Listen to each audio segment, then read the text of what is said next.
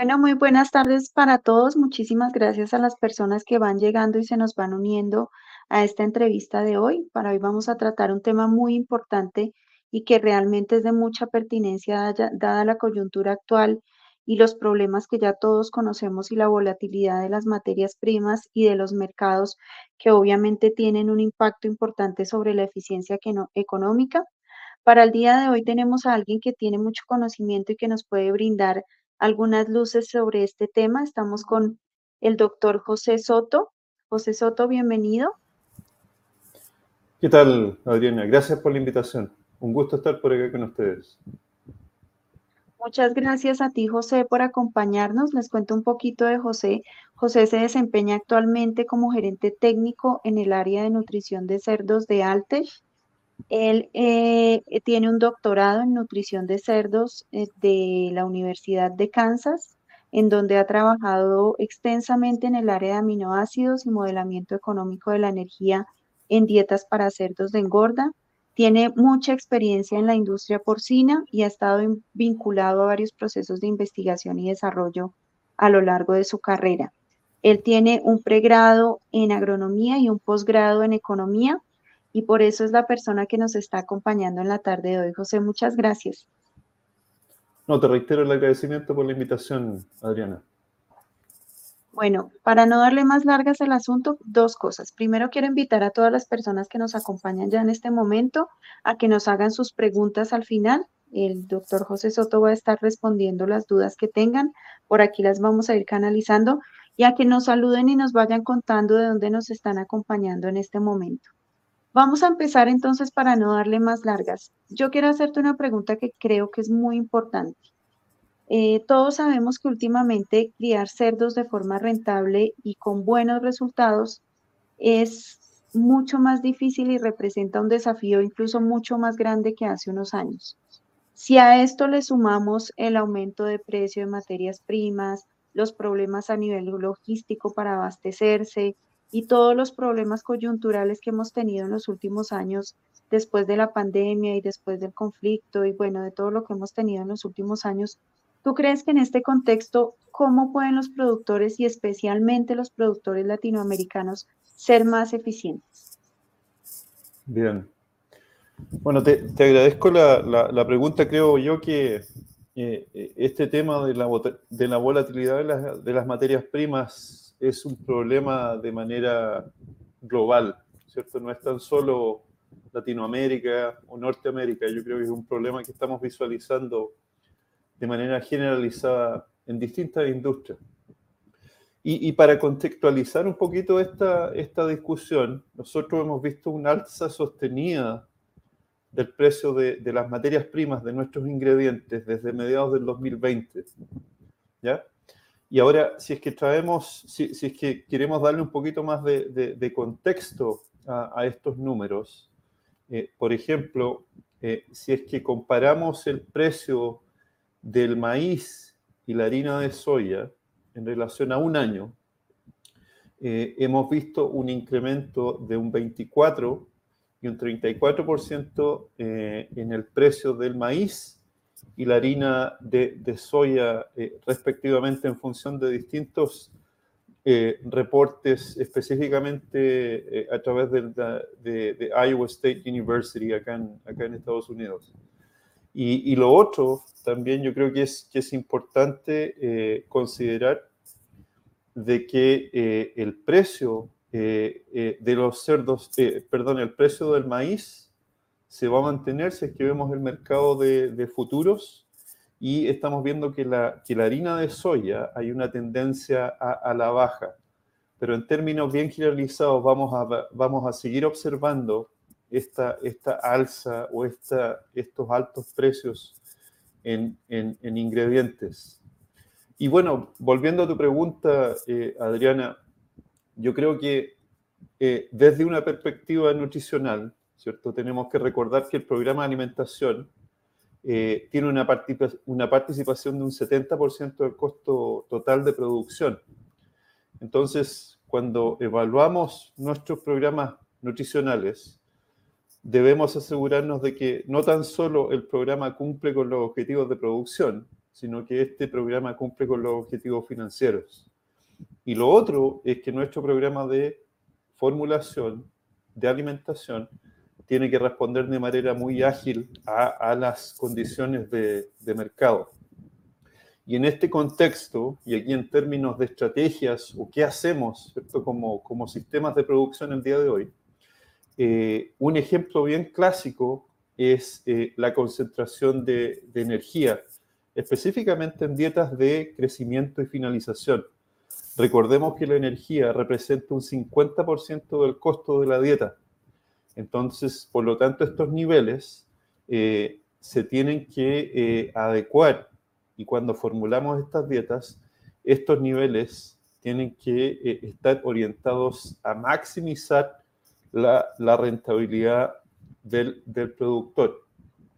dentro de, ese mismo contexto también, ¿cierto? Les mencioné energía, pero hay otros elementos, elementos fundamentales cuando hacemos este programa de, de, formulación y, de nutrición, también tenemos que fijarnos en eh, los niveles de, lisina, otros aminoácidos y fósforo, los cuales son los tres principales componentes de lo que es una dieta y, los principales en relación a la definición del, costo eh, de, esta dieta. Entonces, dicho de otra manera, eh, el programa de nutrición tiene las bases cubiertas para maximizar o para optimizar eh, nuestra rentabilidad. Creo que por ahí va un poquito en, la, dirección en términos de de qué manera eh, maximizamos u optimizamos eh, el costo de la dieta en función de las condiciones de, mercado, Adriana. Entiendo, estamos teniendo una pequeña dificultad técnica Quiero pedir si te puedes hacer un poquito hacia atrás, porque se escucha un poquito. ¿Así? sí, un poquito más, un poquito más hacia atrás, porque eh, creo que es por lo que quedas muy cerca. Ya. Ah, perfecto. Perfecto. Bueno, hablaste de un punto muy importante y es el impacto de la dieta eh, sobre esos costos de producción. Y básicamente lo que te entiendo es que hay mucho que hacer desde ese punto de vista en todo lo que tiene que ver con inclusión de lisina y de energía. ¿Te entendí bien? Así es, efectivamente. Y, Adriana, son las bases de la, de la formulación de dieta, ¿cierto? La energía, la lisina, la lisina, entre otros aminoácidos, y el fósforo. Esos son los tres principales componentes del costo asociados a la dieta. Y esos son los que tenemos que optimizar específicamente en una condición de alto, altos precios en, la materia prima. ¿no? Si pudiéramos ir un poquito más allá, ¿cuáles serían como esas estrategias principales para optimizar en esos tres ingredientes que tienen tanto peso dentro del costo? Claro. Eh, bueno, yo creo que hay, hay hay bastantes, eh, hay bastantes caminos, hay bastantes direcciones. Eh, yo creo que el principal, eh, y lo voy a mencionar quizás en más detalle en función de, la manera que vayamos desarrollando la, discusión, pero por ejemplo en el área de energía, solamente en el área de energía yo creo que hay una tremenda, hay bastantes oportunidades y no, no tan solo desde la, la, perspectiva de la formulación de la dieta, sino que también eh, cuando hablamos de la, de la, manufactura de esa dieta, ¿ya? Tratamos de eh, tener un tamaño de partícula específicamente del maíz. Cuando procesamos ese alimento, normalmente tratamos de eh, tener un rango en términos de tamaño de partícula entre 500 a 550. Y en la medida que bajamos ese tamaño de partícula, nosotros normalmente optimizamos la digestibilidad eh, cuando ese alimento lo consume el, animal y por lo tanto podemos mejorar eficiencia alimenticia, que es sin duda uno de, los, de las métricas más relevantes a la hora de establecer eh, eficiencia económica de nuestro sistema. No es el único indicador, pero creo yo que es uno de los más eh, relevantes, Adriana. Y ese es en el área de energía solamente, ¿cierto? Tenemos que hablar de, tenemos que hablar de lisina y, fósforo. Por eso te digo que hay varios, varios caminos cómo podemos enfrentar eh, y navegar esto, este escenario actual. Entiendo. Y, teniendo en cuenta ese escenario y con la experiencia que tú tienes asesorando productores a nivel de toda la región, ¿cuáles consideras tú que son los desafíos comunes entre los países? ¿Y qué recomendaciones podrías darnos para que, pues, para que los productores puedan enfrentar estos desafíos? Excelente pregunta, eh, Adriana. Yo creo que cada zona geográfica eh, que he tenido la posibilidad de, trabajar específicamente en Norteamérica y Latinoamérica también, yo creo que tienen sus, sus desafíos eh, bien específicos en función de la zona geográfica, ¿no? Pero en términos de desafíos comunes, creo yo que los primeros que se me vienen a la mente, el primero es presión de enfermedades. Y con ello estoy hablando de enfermedades o patógenos de carácter viral, y también eh, patógenos de carácter eh, bacteriano. Creo yo que se ha intensificado la presión de enfermedad en general en los sistemas de producción. Yo creo que eso se ve de manera generalizada en, distintas eh, zonas geográficas, Adriana.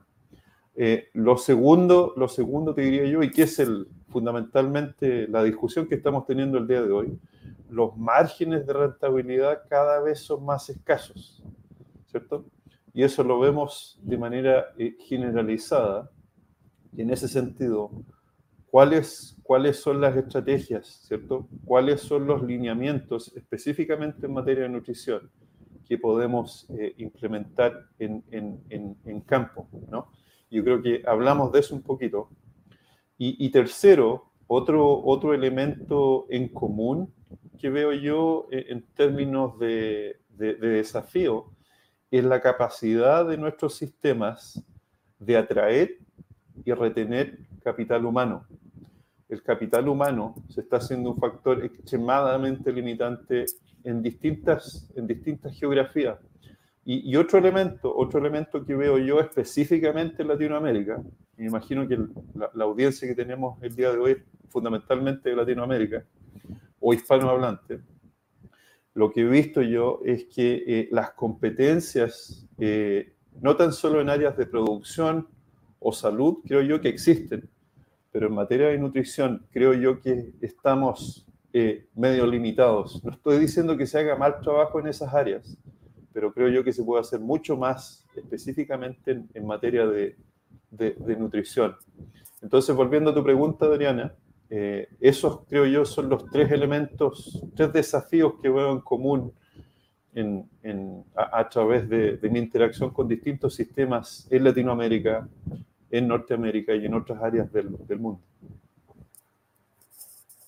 Mira que, eh, de hecho, hace poco que tuvimos nuestro evento, nuestro congreso, y hace poco que también hicimos un viaje a España, encontramos como muchos puntos de encuentro con lo que tú estás mencionando. Mencionaban mucho el tema de enfermedades a nivel de granja, de un aumento, pues, por ejemplo, en la mortalidad de cerdas, que es atípico, pero que se ha venido dando, o sea, que se ha venido acrecentando con el tiempo y que cada vez es más difícil de manejar, y no solo en cerdas muy, muy hiperprolíficas, sino casi que en cualquier granja ese es un problema que se ha venido presentando.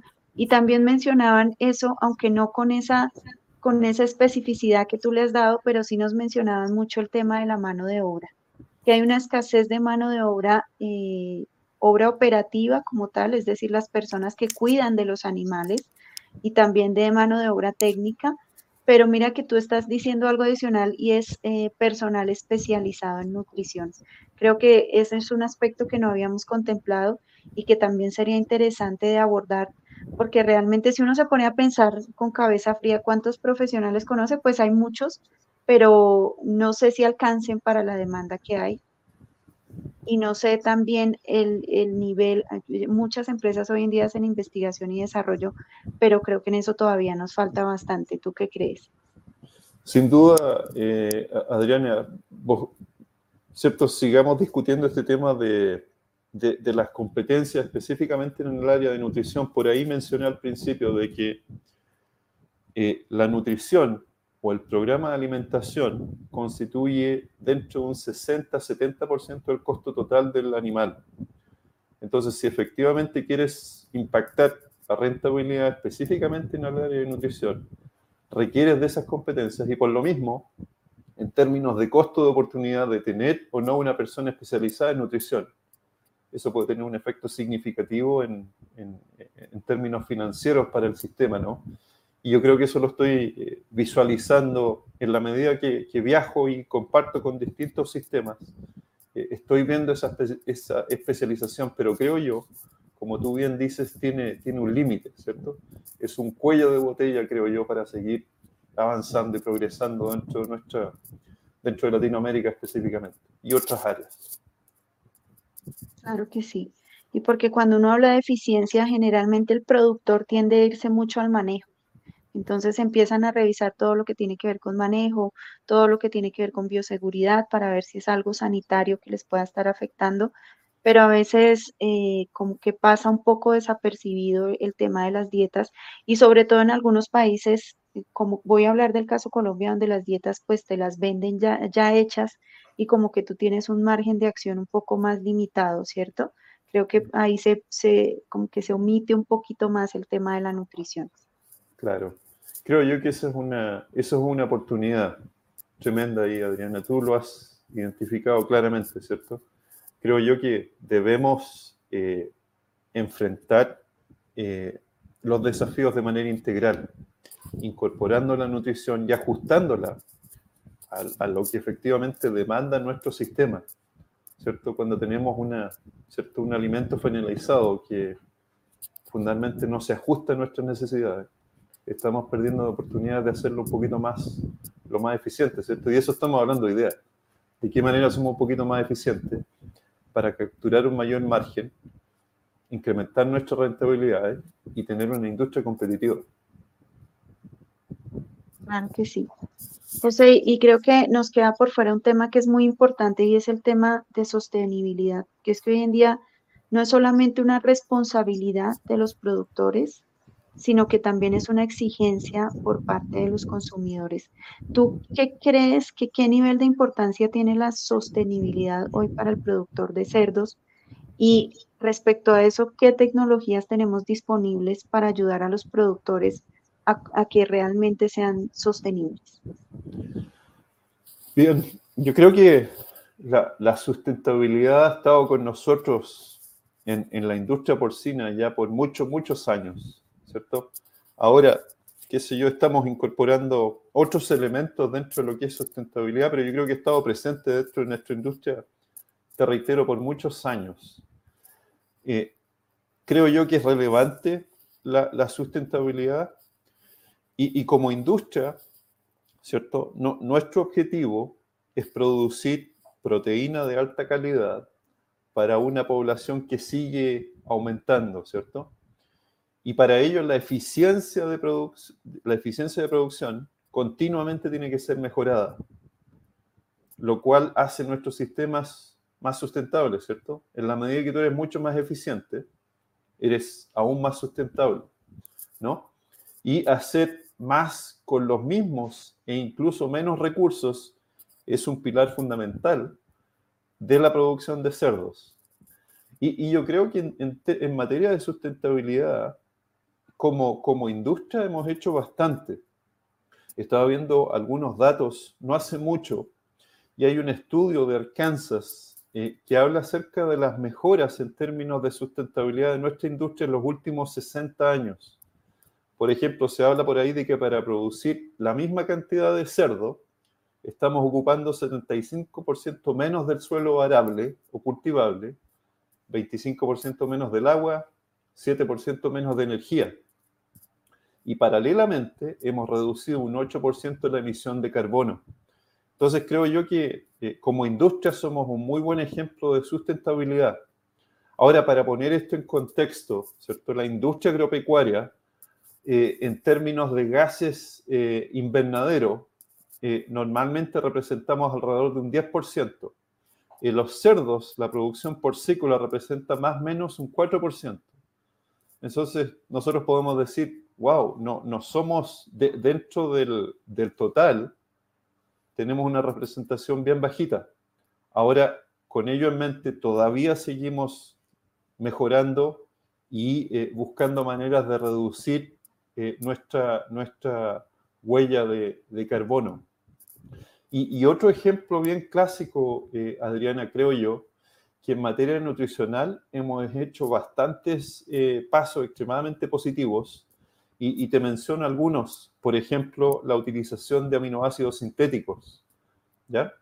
Eh, por ejemplo, si tú reduces en, un punto porcentual la inclusión de proteína cruda, ¿cierto? A través de cualquier ingrediente, tú puedes reducir un 8% la excreción de derivados de nitrógeno. Entonces es un tremendo ejemplo de sustentabilidad.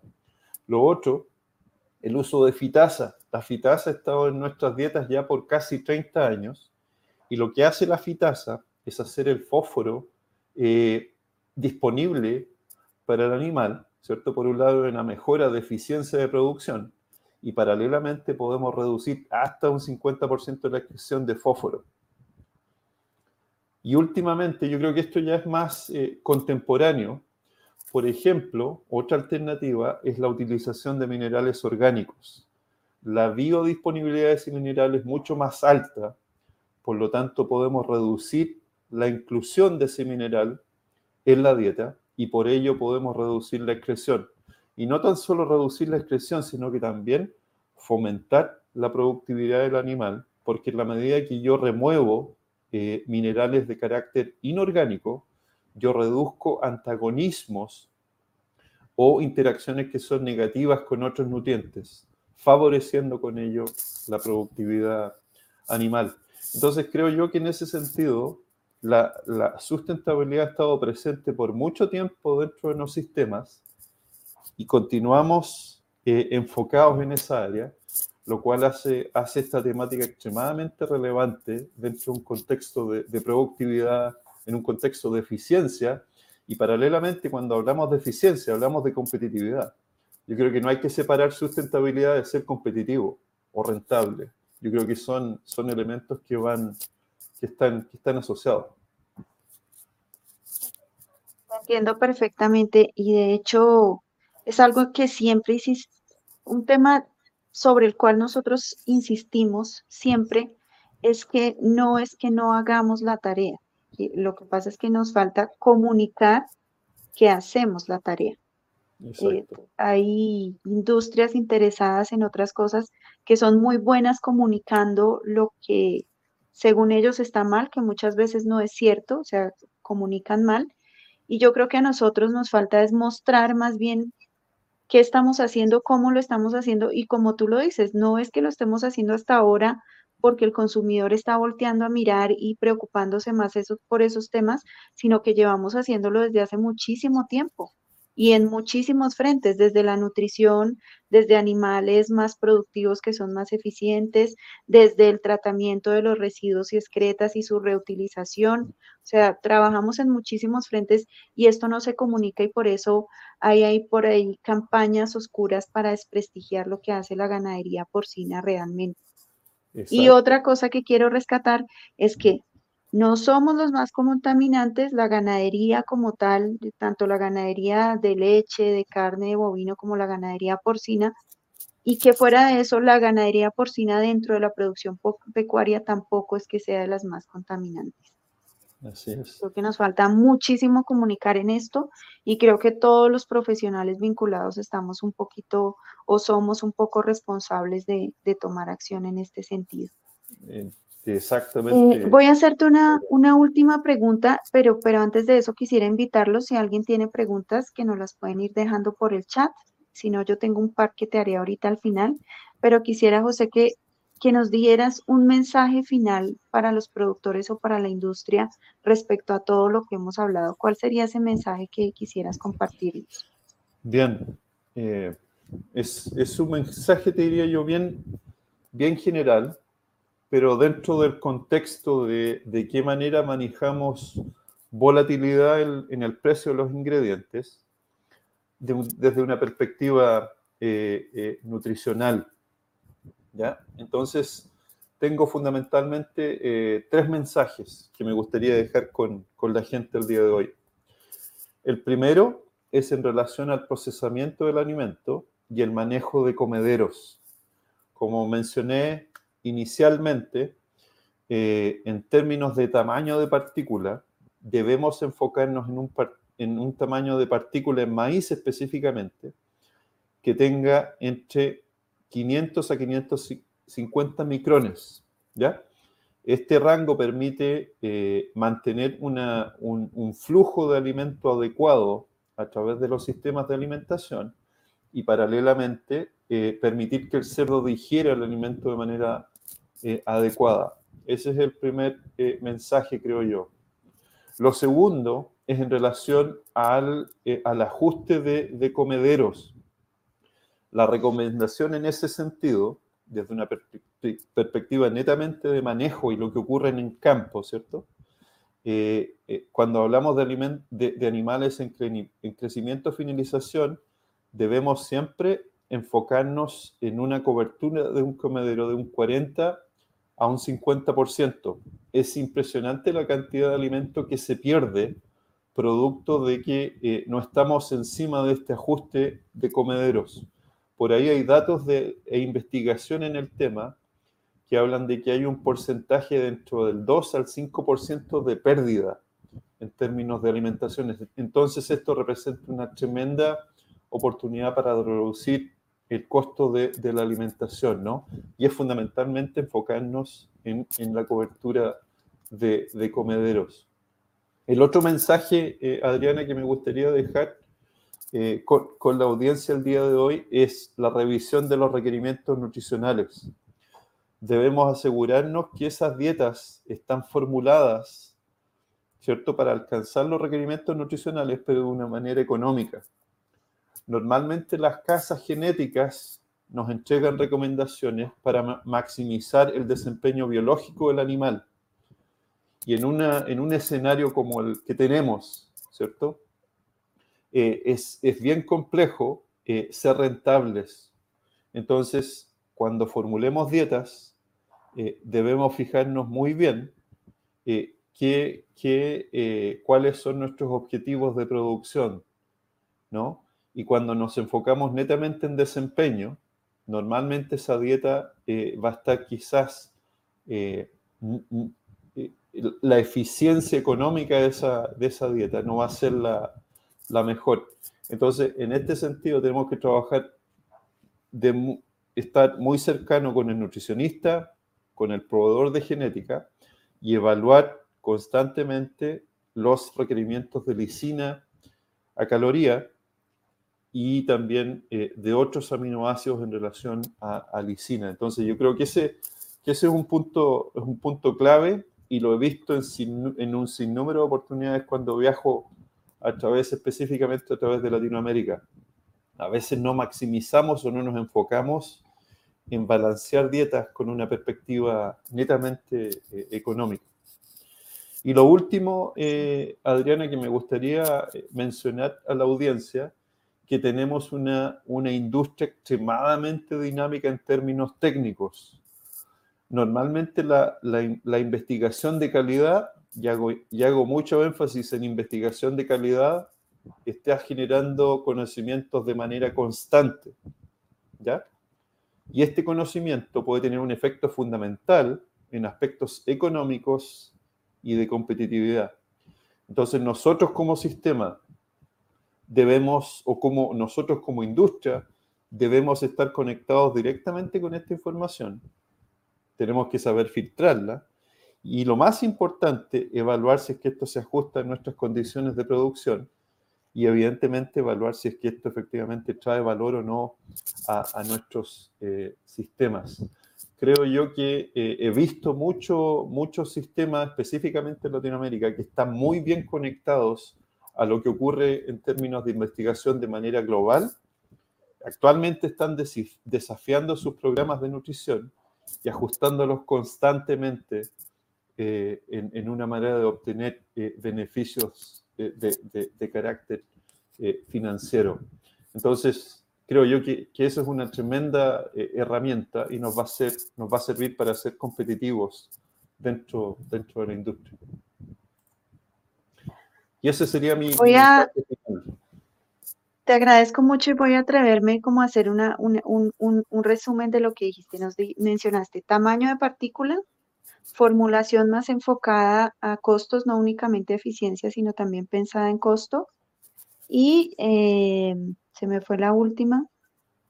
Eh, investigación, estar actualizados, eso era lo que iba a decir.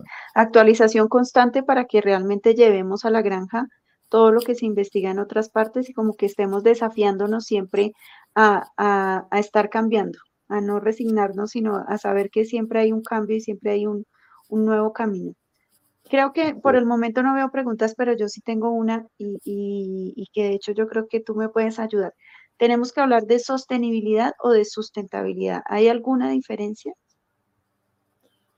Para mí es, fundamentalmente el, mismo principio, ¿no? De qué manera hacemos más con lo mismo o incluso con menos recursos. Para mí esa es, la clave. Y lo otro, eh, Adriana, creo yo que cuando tú conectas eh, eh, la sustentabilidad a, un, a, un, efecto de carácter financiero, ahí realmente es cuando los cambios ocurren, ahí es cuando tienes al productor involucrado. Eh, porque yo, yo, creo que eh, de, la manera que yo lo visualizo, al menos que a veces separamos sustentabilidad de, de rentabilidad. Y creo yo que esos dos elementos tienen que ir asociados. Y de esa manera es que generamos cambios positivos dentro de la industria. Sí, creo, creo que eh, los productores tienen bastante conciencia del tema de sostenibilidad, pero cuando encima de eso les golpea el bolsillo y en, en una época como esta, en donde tú mismo lo dijiste, la rentabilidad es muy baja, los márgenes son muy, muy pequeños, pues creo que les pega un poquito más. Tenemos aquí una pregunta de Eric. Eric nos dice, el doctor Soto pudiera darnos algunos ejemplos sobre cómo es hacer más eficiente la nutrición del cerdo cuando dependemos del grano y de la pasta de soya. Creo que ya nos diste uno muy importante que dijiste comederos, tamaño de partícula, pero ¿qué otra cosa podríamos hacer?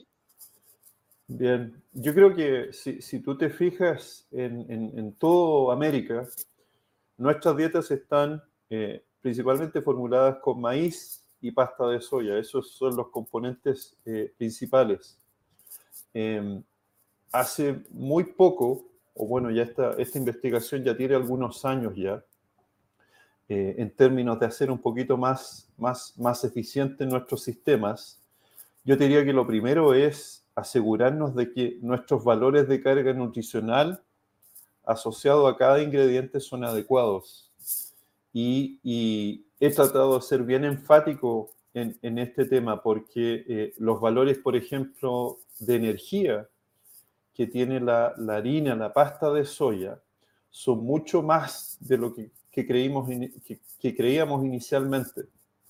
Normalmente nosotros utilizamos valores de tabla para formular, ¿cierto? En distintas áreas, ya sea energía, sea aminoácidos, en fin. Lo que hemos aprendido ahora último y lo hemos validado es que eh, la soya, la pasta de soya, tiene mucho más energía, es equivalente al maíz. Inicialmente nosotros creíamos que tenía un 75% de la energía del valor del maíz, pero ahora sabemos que al menos tiene un 100%, es decir, es equivalente en términos energéticos. Y ese cambio, ese cambio ya no puede generar mucho más eficiencia sin, sin añadir costo. Entonces, esto va relacionado a lo que mencioné al final. Tenemos que estar conectados, muy bien conectados con lo que ocurre con el mundo de investigación, porque esto puede tener un tremendo impacto en términos financieros.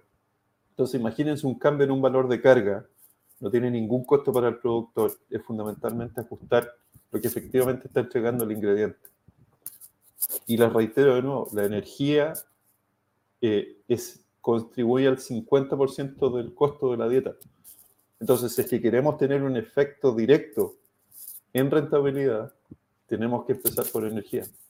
Por eso también les mencioné el tamaño de la partícula. ¿ya? Eso es maíz, ¿cierto? Volvemos al tema energía. Así es. Así es, y de hecho yo creo que eso tiene mucho que ver con, como con el aumento el auge de granjas experimentales, porque antes era como, como no, no, lo sé, como difícil encontrar una granja experimental y hoy en día ya hemos visto que están creciendo, que hay países que no tenían granjas experimentales, como es el caso nuestro que ya tiene alguna, que próximamente vamos a hablar de ella, pero creo que este auge de la investigación es lo que nos va a ayudar también a, enfrentar esos desafíos, como bien tú lo mencionas. una pregunta final, más que una pregunta, eh, una duda que me, que me sale así. Estamos hablando, cuando tú hablas de esas formulaciones un poco más específicas, ¿es lo mismo que hablar de nutrición de precisión? Yo creo que son, son conceptos eh, distintos eh, un poquito, Adriana. Eh, cuando yo hablo de, formulación a, condiciones de producción específicas, me refiero a, una genética en particular. Esa genética tiene un requerimiento específico. El rango de peso, eso tiene un requerimiento específico. Entonces, cuando tú tienes una fórmula muy generalizada, creo yo a veces que puede estar sobrealimentando o subalimentando ese animal. A eso me refiero principalmente. Creo yo que, la, que, que la nutrición eh, de precisión es, es un conceptualmente un poquito más distinto. Y son cosas que estamos viendo, eh, que hay cierto grado de implementación en Canadá, qué sé yo. No son, eh, te diría yo, conceptos que hemos utilizado como industria, pero estamos empezando a ver eso, a, a, a, empezado a ver un poquito de implementación en relación a esos a esas prácticas, ¿no? Sí, de hecho conozco de investigación en Brasil que están trabajando como fuertemente en el tema y por eso me, me suena un poco similar, aunque te entiendo, tú estás hablando un poquito más de, establecer dietas un poquito más diferenciadas, si, te entiendo bien, un poquito más ajustadas, no necesariamente de precisión, que sería algo mucho más, ahí sí un ajuste perfecto. Son, son dos conceptos distintos, eh, Adriana, creo yo. Exacto. Pues eh, por el momento no tenemos más preguntas, ya estamos llegando a los 40 minutos. Yo creo que eh, ha sido muy interesante, de verdad que nos diste un enfoque práctico, porque a veces cuando hablamos de cómo enfrentar la crisis, cuando uno lleva esto a la realidad, al campo, no es tan aplicable, ¿sí? Y tú nos diste hoy nada más el tema de los comederos, ni siquiera tengo yo que tener nada que ver con la planta de alimento y es algo que en mi granja puedo implementar fácilmente y que se descuida mucho más de lo que uno cree. Como tú dices, hay mucho desperdicio todavía y todos sabemos lo que eso cuesta, entonces hay mucho por hacer. Te agradezco muchísimo, José, por acompañarnos y de verdad que estuvo muy, muy interesante todo lo que nos contaste.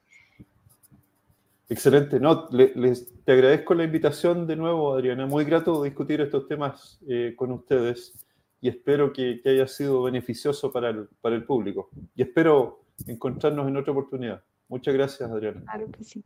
Claro que sí, nos veremos próximamente. Por favor, no olviden que el próximo año tenemos nuestro, nuestra primera versión de nuestro congreso presencial, más bien híbrido, que va a ser el 4 y 5 de octubre en la ciudad de Medellín. Ya estamos, eh, ya hicimos el lanzamiento ya estamos empezando a recibir postulaciones para quienes quieran participar. Eh, no sé, Coqui, si puedes poner por aquí el link. Voy a darle unos minuticos a nuestra compañera que está detrás de cámaras para que ponga el link por si alguien se quiere escribir y para que quede aquí en el video. Y pues agradecer a todos los que nos acompañaron. Eh, esta es una época ya prenavideña y, y de fútbol, entonces el público está un poquito disperso, pero aún así nos acompañan y siempre ven mucho también después las grabaciones. Entonces, agradecerles porque siempre están con nosotros y agradecerte a ti de nuevo, José, y a Aliana que está allá detrás de cámaras también por acompañarnos. Nos estaremos viendo entonces próximamente. Hasta luego.